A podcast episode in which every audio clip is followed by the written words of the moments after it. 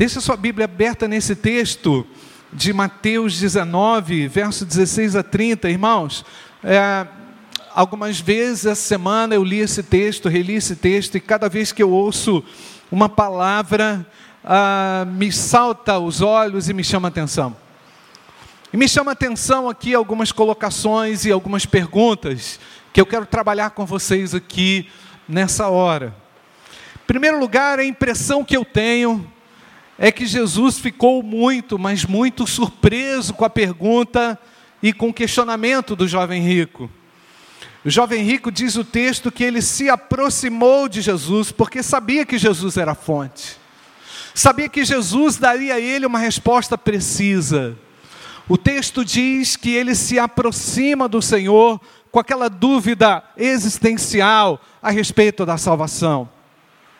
A salvação da alma do homem é algo que tem sido buscado, é algo que tem sido questionado, é algo que incomoda esse próprio homem criado à imagem e semelhança de Deus. Onde eu vou morar depois da morte? O que é que me reserva o amanhã? O que é que vai acontecer com a minha alma? Por onde estarei Talvez Jesus tenha se impressionado também pelo fato desse jovem não ter tido ainda a compreensão desta verdade. Era um jovem religioso, um jovem que conhecia a verdade, que conhecia a lei, estava distante, porém, do conhecimento da salvação. Ele se apresenta diante da verdade, mas longe da verdade. Imagina, gente, você ter que chegar a um lugar e não conseguir fazer uma visita naquele, naquele lugar. Me lembrei de um pastor, amigo, que viajou até a Bahia, chegou na casa dele, ou perto da sua casa, o seu carro se acidenta. Não chegou em casa. O, o jovem chega até Jesus, se aproxima até Jesus, chega muito perto de Jesus e acaba se sentindo ainda muito longe da realidade da salvação. Aquele jovem tinha uma carência dessa essência que todos nós temos e trazemos no peito, porque fomos criados à imagem e à semelhança de Deus. Fomos criados para um relacionamento com Deus. Deus, a criar o homem, ao criar o homem, planejou que este homem estivesse em comunhão perfeita com Ele. Amém ou não, igreja? Mas essa comunhão nós sabemos que foi quebrada não pode ser substituída aqui neste caso pelo conhecimento religioso, pelas informações religiosas. Não foi possível preencher por causa da riqueza deste homem, nos diz o texto que ele era rico, não é? Eu não sei se você já passou por isso, mas a impressão aqui que eu tenho também é que não houve uma interação entre o jovem rico e Jesus não por falta de Jesus, não pelo, pela, pela falha ou incapacidade de Jesus, mas pela obstrução que havia no coração daquele homem. Havia algo que restringia aquele homem de conhecer perfeitamente a verdade, próximo da verdade, perto da verdade, muito junto da verdade, mas sem a verdade dentro dele. E a ideia que eu tenho é que aquela conversa é, não, não rolou, entendeu? Tipo assim, fui lá para poder resolver um problema e continuo com o problema. Eu não sei se já aconteceu isso com você. Você foi conversar com alguém, às vezes é dentro de casa, com o filho, com a esposa, com a mãe, com o pai, e ninguém chega a um entendimento ninguém consegue chegar a uma conclusão. É muito ruim, gente. É muito ruim você se aproximar de alguém para tentar buscar esclarecer alguma dúvida, para poder interagir, para tentar encontrar uma solução para um problema. E o problema persiste, e o problema continua, e ninguém consegue chegar a conclusão nenhuma, porque o que faltou, gente, interação. A ideia é que havia exatamente aqui duas linguagens. Uma linguagem que era perfeitamente espiritual, a linguagem de Jesus, amém ou não, irmãos? Uma linguagem perfeitamente enviada de Deus, dada por Deus, concedida e autorizada por Deus, porque Jesus é o Filho de Deus. E uma linguagem religiosa, talvez carregada de elementos culturais, talvez carregadas de, de sentimentos, ah, de posse, de dinheiro. Nós estávamos na nossa reunião de oração ainda há pouco dos homens, e aí alguém comentou assim: o dinheiro é a raiz de todos os males, o amor ao dinheiro é a raiz de todos os males. Verdade ou não, irmãos? E nós percebemos aqui que esse jovem rico talvez quisesse ouvir uma resposta de Jesus, mas na linguagem dele. Para a gente poder andar com Cristo, a gente precisa entender e compreender a linguagem do alto, que é traduzida pelo Espírito Santo de Deus. Amém ou não, irmãos? Porque quando o Espírito Santo de Deus libera uma palavra, libera uma verdade grandiosa de Deus, aquilo chega no teu coração para a realização de uma grande e profunda mudança. Amém ou não, queridos? E essa pergunta, queridos, foi uma pergunta que saiu para aquele jovem sem uma resposta clara, conforme o entendimento dele. Nos diz o texto que o jovem, ouvindo isso, afastou-se triste. Percebe, irmãos? Da mesma forma que ele se aproxima numa expectativa muito grande, ele sai com um sentimento de: caramba, o que, que houve? Ah, como é que eu vou ficar? Dorme com essa. Tipo assim, eu não consegui entender a linguagem, eu não consegui entender a compreensão daquilo que Jesus havia falado.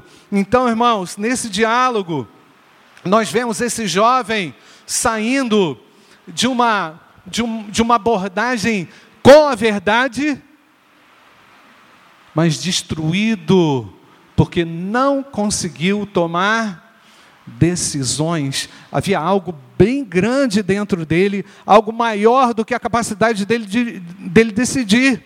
E é exatamente isso que acontece com algumas pessoas. Há algo muito grande dentro delas e que é muito maior do que a capacidade que essa pessoa tem para escolher, para decidir.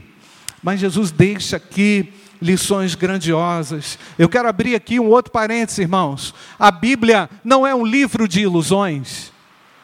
A Bíblia não é um livro de sucesso, não é? Como muitas, muitas vezes nós queremos que ela nos traga, não é? A Bíblia é um livro onde apresenta a realidade espiritual das pessoas e a necessidade que elas têm de salvação, de libertação. Então você, ao voltar os seus olhos para a Bíblia, não olhe para ela de forma utilitária, como você quer, mas compreenda que ela é a revelação de Deus que ocorre através da ação do Espírito Santo do Senhor. Glória a Deus, amém ou não, queridos? E ela revela muitas vezes aquilo que exatamente está no seu coração. E ela mostra com clareza aquilo que, que entrou no seu coração. Entrou inapropriadamente, entrou indevidamente, entrou por causa da cobiça, entrou por causa do pecado, por causa do mau desejo que é concebido e muitas vezes, presta atenção, arraigado pesado, doído na alma humana. O ser humano é composto de, de uma parte material, gente, e de uma parte imaterial. O ser humano tem alma. Jesus está revelando aqui que esse, esse homem tem uma alma que precisa de libertação, que precisa de transformação. O homem hoje precisa de libertação. Eu sei que você conhece pessoas no seu convívio diário, que vivem oprimidas, restritas, limitadas. Por quê? Porque dentro delas há algo maior que não as deixa tomar uma decisão. Mas eu tenho uma boa notícia para você: Jesus Cristo liberta o homem do cativeiro. Jesus Cristo não quer deixar esse homem refém dele mesmo, refém das suas posses, refém das suas amarguras, refém das suas mazelas. Então, queridos, esse livro retrata a condição espiritual das pessoas e como elas podem ser libertas. Eu quero dizer aqui para você nessa noite a esperança para a sua vida que foi consumida, destruída pela cobiça, pela vaidade. E é muito fácil acontecer isso. João Calvino disse que o coração do homem é uma fábrica de ídolos. Já ouviu essa frase? João Calvino atesta, confirma exatamente aquilo que acontece no nosso coração. E me preocupa muito o fato de alguns, um dia, terem conhecido a Cristo terem se aproximado de Cristo, tenham confessado a Cristo, mas ainda carregam nos seus corações prisões inapropriadas e indevidas. Eu quero dizer a você: Jesus Cristo veio para libertar e restaurar todas as coisas. E você está incluído nisso. E você não está excluído da graça do Altíssimo Deus. Louvado seja o nome do Senhor. Então a pergunta do jovem rico demonstra essa preocupação sincera, honesto, medo, de, medo da morte, uma angústia preocupante. Foi procurar a pessoa certa, porque Jesus veio para salvar o que estava perdido. Jesus veio para encontrar o destruído e dar uma nova oportunidade para esse destruído. É interessante, irmãos, que nesse diálogo é, tem duas partes aqui. Essa primeira parte, que a gente vai explorar até a saída do jovem rico, no, no versículo 22, mas é, a gente já leu até o 30, que é a continuação dessa história. Porque veja bem, Jesus não desperdiça essa oportunidade para ensinar os discípulos. Os discípulos, ao olharem para o jovem rico, perguntam: Mas vem cá, o cara é religioso, o cara tem dinheiro, acabou de comprar uma, sei lá, Maserati, né? Acabou, o cara está desfilando aí com a roupa melhor que tem, não é? é? Celular, até esqueci esse último aí. O cara tem tudo e ele não vai para o céu? E nós, Jesus, nós que deixamos tudo, e a gente que abriu mão de tudo, como é que vai ficar a nossa situação? Esse é o próximo passo, no próximo sermão, que nós vamos explorar isso aí. Mas, mas aquilo bateu estranho no coração dos discípulos também. Porque afinal de contas, os judeus olhavam para as pessoas ricas como pessoas abençoadas por Deus. Será que isso é verdade? Será que isso é totalmente verdade? Não é? Talvez haja alguma verdade nisso, mas Jesus desbanca exatamente isso porque a riqueza desse homem não foi capaz de comprar a salvação eterna. Não é verdade, irmãos? A salvação teria que passar por uma outra, por um outro protocolo, não pelo protocolo da prosperidade. O protocolo da prosperidade talvez tivesse trazido para aquele homem um problema, um grave problema. Enquanto isso, Jesus desfaz o fluxo. Vamos tirar desse protocolo aqui, vamos passar para esse protocolo aqui, porque na verdade o que vai valer é isso aqui. O que está na cabeça de vocês, esquece. Isso não tem a ver exatamente, essencialmente, com o que eu vim fazer, eu vim libertar e salvar o que se havia perdido Jesus, eu quero dizer para você, meu amado, meu querido, você que está aqui e não tem certeza da sua salvação, Jesus veio para salvar a sua vida. E é isso que ele está tentando dizer a você: que há algo no seu coração que pode estar impedindo isto. O jovem rico estava com uma questão inquietante na sua alma. É interessante, irmãos, porque quando eu olho esse texto, eu vejo tipo assim: Jesus não responde na hora, né? Jesus vai trazendo a conversa para um outro lado, e aí fala assim: vem cá, tu está me chamando de bom por quê? Não tem bom aqui não, o único bom aqui é Deus, não é? Por que, que você vem com essa conversa mansa e macia, cheia de adjetivos políticos, talvez, para cima de mim, tentando me encantar com a sua lábia? Eu estou entendendo exatamente aquilo que está no seu coração, e eu vim aqui dizer para você que Deus sabe exatamente o que passa pelo seu coração. Não necessariamente o seu discurso é capaz de impressionar a Cristo, mas o seu coração rendido a Ele o impressiona sim. O seu coração submisso a Ele o impressiona sim, porque Jesus só pode trabalhar quando há quebrantamento. E é exatamente isso, é nesse ponto que o Senhor está querendo chegar. Outro fato também curioso, importante destacar aqui, é que o judaísmo, naquela época de Jesus, vivia uma tensão muito grande. Quais seriam os melhores mandamentos? Quais, quais seriam os maiores mandamentos? Aquilo que ah, pudesse servir melhor para a nossa realização e para o nosso, nosso culto a Deus. Havia essa tensão. E haviam mandamentos que eram considerados mais importantes, outros menos importantes, alguns mais praticáveis, outros nem tão, não tão praticáveis. Percebe, irmãos?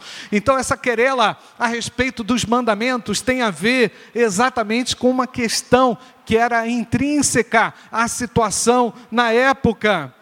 E Jesus, o que, que ele enfatiza? ele, ele enfatiza a ação daquele homem. Ele diz: vai, pega tudo que você tem e faz o que, irmãos? Quem lembra? Vende tudo e joga as notas de 100 lá do alto e distribui para os pobres. Não, distribui para os pobres. Jesus está ensinando com isso que o amor deveria prevalecer na vida do jovem rico.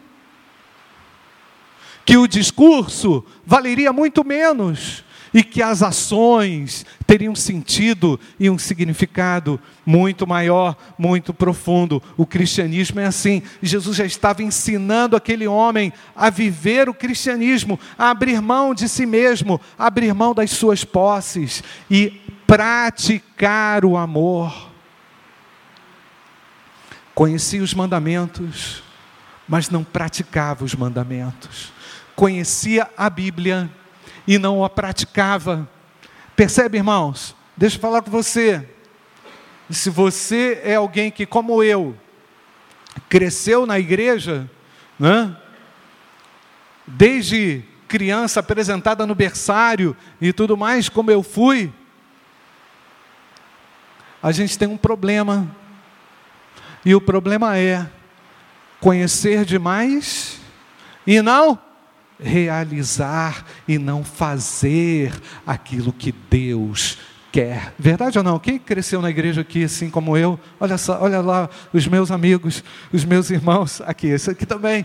Então, por vezes o maior, o maior desafio aqui que Jesus está querendo aplicar à vida daquele homem é o seguinte: o que você conhece pode ser bom, Porém, o que você faz é que vai definir verdadeiramente a sua vida. Amém ou não, irmãos? Então Jesus está pensando o seguinte: salvação, quer salvação? Verdade, eu estou aqui pronto para dá-la. Porém, entendeu? Porém, agora é o seguinte: vai e realiza Jesus não está colocando a salvação sob a, a condição de boas obras, mas as boas obras, elas acompanham aqueles que creem em Jesus. Amém ou não, queridos? Então não adianta discurso religioso, não adianta conversa com Jesus. Jesus entendia a linguagem dele e entrou no universo dele e alcançou o coração que estava angustiado, preocupado. E eu quero fazer alguns outros destaques aqui a respeito do jovem rico. Primeiro, bem encaminhado na vida. Eu estava pensando, esse cara ficou rico não foi à toa. De repente ele aprendeu com o pai, de repente o pai o instruiu, a mãe o instruiu, né? De repente ele conseguiu alcançar uma boa, sei lá, pegou uma boa oportunidade, ficou rico. E, e isso me chama atenção também, igreja. Presta atenção aqui para algumas preocupações que uns pais têm aí, exclusivamente com a vida material dos seus filhos. Ah, eu quero dar-te tudo de bom, do melhor para o meu filho. Ah, eu vou me sacrificar para dar o melhor para o meu filho. Não tem erro nenhum nisso. Se você não se esquecer do principal. Esse menino foi muito bem instruído. Conseguiu ser alguém na vida. Porém, vivia com angústia na alma. Porém, vivia com peso na sua alma. Ele foi bem encaminhado. Segundo fato, angústia presente. E a preocupação, sabe o que ela faz com a sua vida? Compromete a sua alegria. O indivíduo preocupado constantemente com dinheiro, seja com o que for, não consegue ter liberdade para viver para sorrir, oprime, a preocupação oprime. É ou não é, irmãos? Quantas pessoas vêm para a igreja preocupadas, carregadas de preocupações? Mas Jesus falou o que a respeito das preocupações, irmãos? O que, que ele falou? Não andeis, o quê? O que, que Jesus falou? Não andeis ansiosos por coisa alguma. A ansiedade tira sua energia, tira sua capacidade criativa, derruba a sua fé, destrói o seu potencial. E era exatamente isso que de repente ocorria com aquele homem. Ele estava preocupado, não sabia onde ele ia morar, angústia, uma inquietação, restringiu a liberdade dele. E a preocupação é assim, irmãos ela vai destruindo o indivíduo aos poucos, mas eu quero dizer a você, aqui nessa noite, Jesus quer tirar todo o peso de preocupação na sua alma, porque Ele é salvação real oferecida a você aqui nessa noite. E o homem salvo, ele é livre dessa preocupação, ele tem a certeza para onde ele vai depois da sua morte. Você já tem essa certeza, meu querido? Será que você já tem essa segurança que o seu nome está escrito no livro da vida? Não é? Outro dia falava sobre alguém a respeito disso, falava com alguém sobre essa questão da salvação. A pessoa me disse assim: Pastor, ninguém pode ter certeza. Eu abri a Bíblia para explicar que a Bíblia assegura.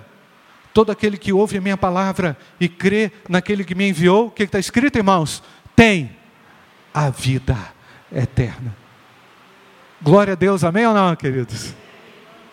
Jesus está falando disso, da certeza da salvação, a certeza da vida eterna.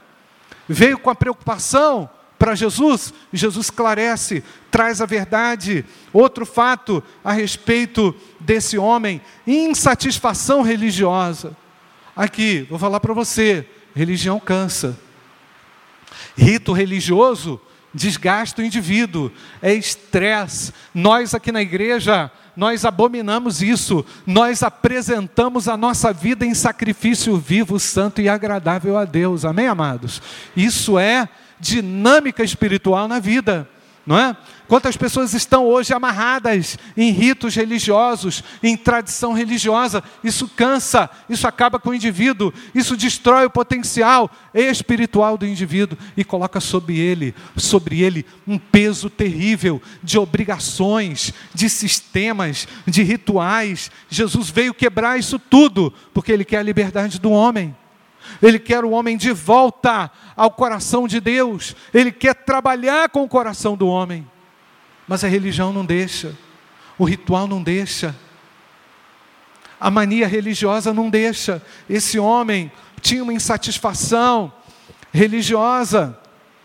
Outro fato, irmãos, e talvez esse seja o principal, esse homem tinha um coração dividido. Pensa bem, pensa bem, chegar perto de Jesus sem saber como está, recebe o diagnóstico, a receita, o que tem que fazer e não consegue fazer, meu Deus, me ajuda. Diante disso, a gente tem que pensar: é impossível para o homem alcançar salvação por si mesmo, não é, irmãos? A gente não constrói salvação a gente não constrói vida eterna, a gente não consegue colocar, por mais dinheiro que você tenha, por mais habilidade que você tenha, por mais engenhoso que você seja, a gente não consegue acrescentar nada naquilo que só Deus pode fazer. Então estou desafiando você nessa noite a confiar a sua alma em Jesus Cristo, o Filho de Deus. Só Ele pode te salvar. Nada você pode acrescentar nisso. Nada. Absolutamente nada. Tanto sim que a tônica de Jesus na continuidade da conversa foi essa. Vocês estão pensando o quê?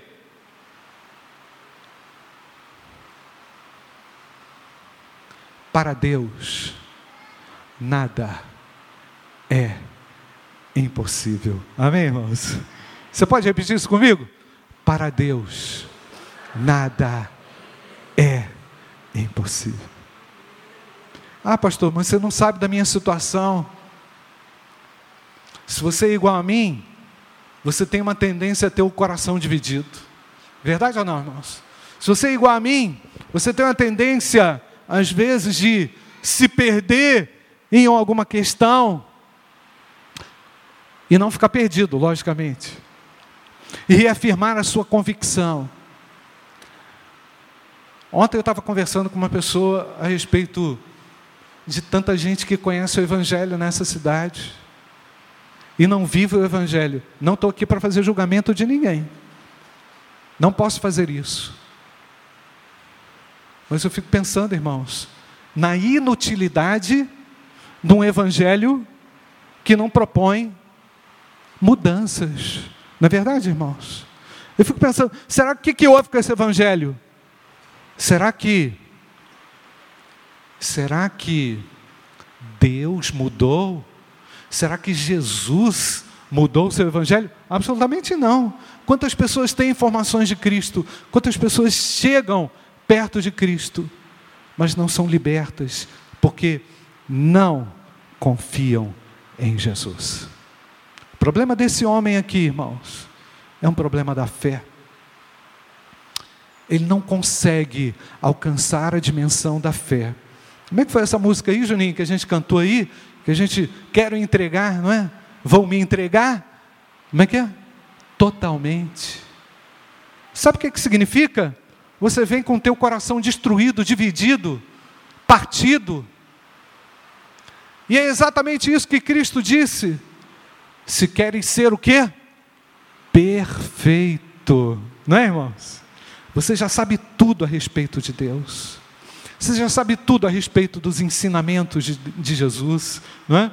Você já sabe tudo sobre a igreja, mas te falta uma coisa: falta você ficar livre do peso da escravidão que está aí todo dia amarrando o seu coração.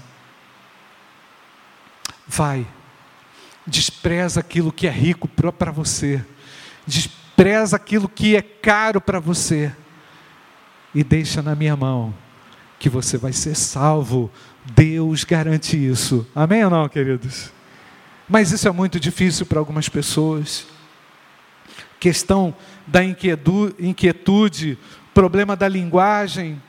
E eu quero lembrar a você: em nenhum outro nome há salvação, porque também debaixo do céu nenhum outro nome há dado entre os homens pelo qual devamos ser salvos.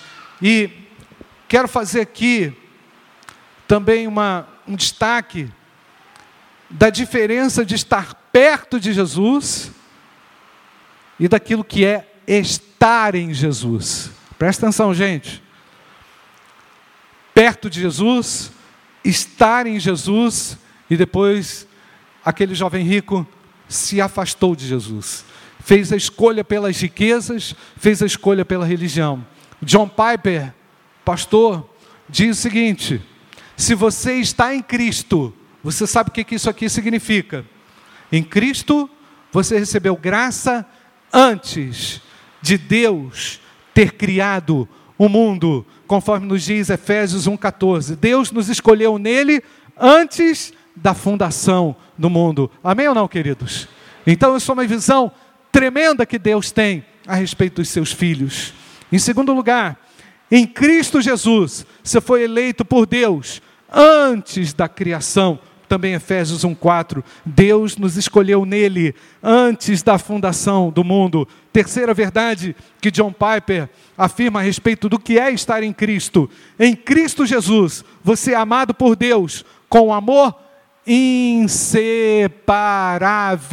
Nos diz o texto, Romanos 8: Eu estou bem certo que nem a morte, nem a vida, nem anjos, nem principados, nem as coisas do presente, do porvir, nem os poderes, nem a altura, nem a profundidade, nem qualquer outra criatura poderá nos separar do amor de Deus que está em Cristo Jesus, nosso Senhor. Amém, amados? Estar em Cristo é ter a certeza e a segurança de que esse amor é inseparável.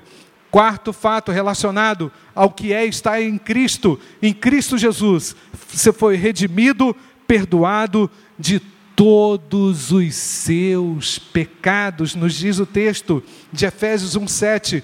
Temos a redenção pelo seu sangue, a remissão dos seus pecados. Jesus quer fazer isso com você nessa noite.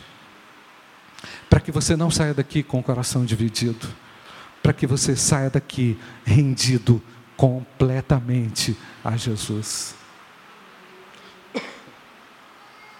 Um outro fato curioso. Aquelas pessoas que um dia entregaram tudo a Jesus. Aquelas pessoas que um dia experimentaram da salvação eterna. Aquelas pessoas que um dia frutificaram. Há aquelas pessoas que um dia permaneceram.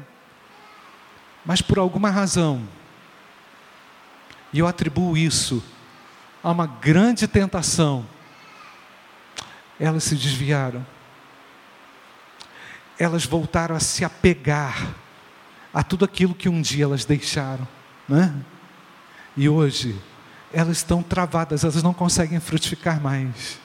Porque apesar de um dia elas terem sido libertas pelo sangue de Jesus, elas voltaram e retornaram a um lugar terrível. E eu estou aqui para dizer que Jesus é capaz de tirar você também desse lugar nessa noite. Seja o que for, seja a tentação qual ela for, eu quero afirmar a você que se aos homens é impossível, para Deus tudo é possível. Basta tão somente você crer em Jesus e pela fé nessa noite dizer: Eu me rendo ao Senhor, eu quero sair dessa vida de apatia, eu quero sair dessa situação de aprisionamento espiritual, eu quero sair dessa situação opressora e viver o que Deus tem para mim através do Espírito Santo de Deus. Você crê nisso ou não? E nós vamos cantar aqui nessa hora. E nós vamos pedir ao Senhor para que trabalhe agora no seu coração. Que de repente entrou aqui angustiado também, aprisionado também, atormentado também. Jesus teve uma, uma precisão muito clara quanto ao diagnóstico espiritual do coração daquele homem. Jesus não errou, Jesus não falhou, Jesus não deixou de ser preciso, mas aconteceu algo entre a palavra de Cristo e aquele momento em que o jovem deveria tomar uma decisão. E a Bíblia explica a razão. Ele preferiu escolher o caminho da riqueza, da cobiça, talvez do dinheiro fácil, não sei. E eu sei que há a maior luta agora no coração de alguém aí, porque não é fácil tomar uma decisão dessa, mas é libertadora. Ela livra você do peso e da prisão do homem, sabe, gente? Eu vou falar para você, esse peso e essa pressão que chega no coração do homem é algo insuportável. O indivíduo não consegue dormir direito, o indivíduo não consegue refletir direito, ele acaba tomando decisão errada. Ele comete um erro hoje e amanhã comete um outro pior. Ele ouve mais a voz do seu coração do que a voz de Deus. Normalmente essa pessoa precisa de uma emoção muito forte. Porque por vezes a única coisa que sustenta ela é um momento. E um momento não traz solução para ninguém. Esse momento às vezes pode ser através do uso de droga, um alívio. Esse momento pode ser talvez uma busca por um sexo livre, pecaminoso, sujo. Às vezes essa cobiça leva a pessoa a enganar, a mentir, a trapacear. Apesar de um dia ela ter ouvido sobre Jesus, apesar de um dia ela ter se aproximado de Jesus, ela não conseguiu estar em Cristo. E eu vim aqui dizer para você, 2 Coríntios 5,17: se alguém está em Cristo, alguém, alguém lembra, irmãos? É o que? Nova criatura. As coisas antigas, e eis que tudo se fez novo. É isso que Jesus quer fazer na sua vida. Ele não quer fazer uma restauração, ele quer fazer tudo novo. Sabe? Jeitinho brasileiro não tem nada a ver com Deus. Ele faz tudo novo. Então, e não há nada que seja comparado àquilo que Deus faz. Quando Ele manifesta o seu toque e a sua presença, as coisas realmente mudam. Sabe aquela coisa assim, ah, pastor, eu não vou mudar. Realmente você já tentou, agora deixa o Espírito Santo de Deus mudar. Não consegue ficar livre dessa escravidão. Jesus veio aqui nessa noite para te libertar dessa escravidão doentia. Ele é capaz de fazer isso.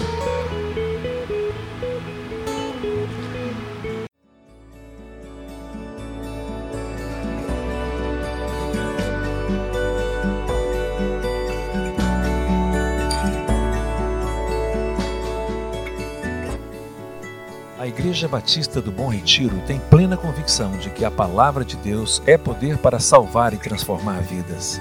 Nosso desejo é que essa mensagem tenha alcançado seu coração. Para saber mais sobre quem somos e em quem acreditamos, acesse ibbrpatinga.com.br.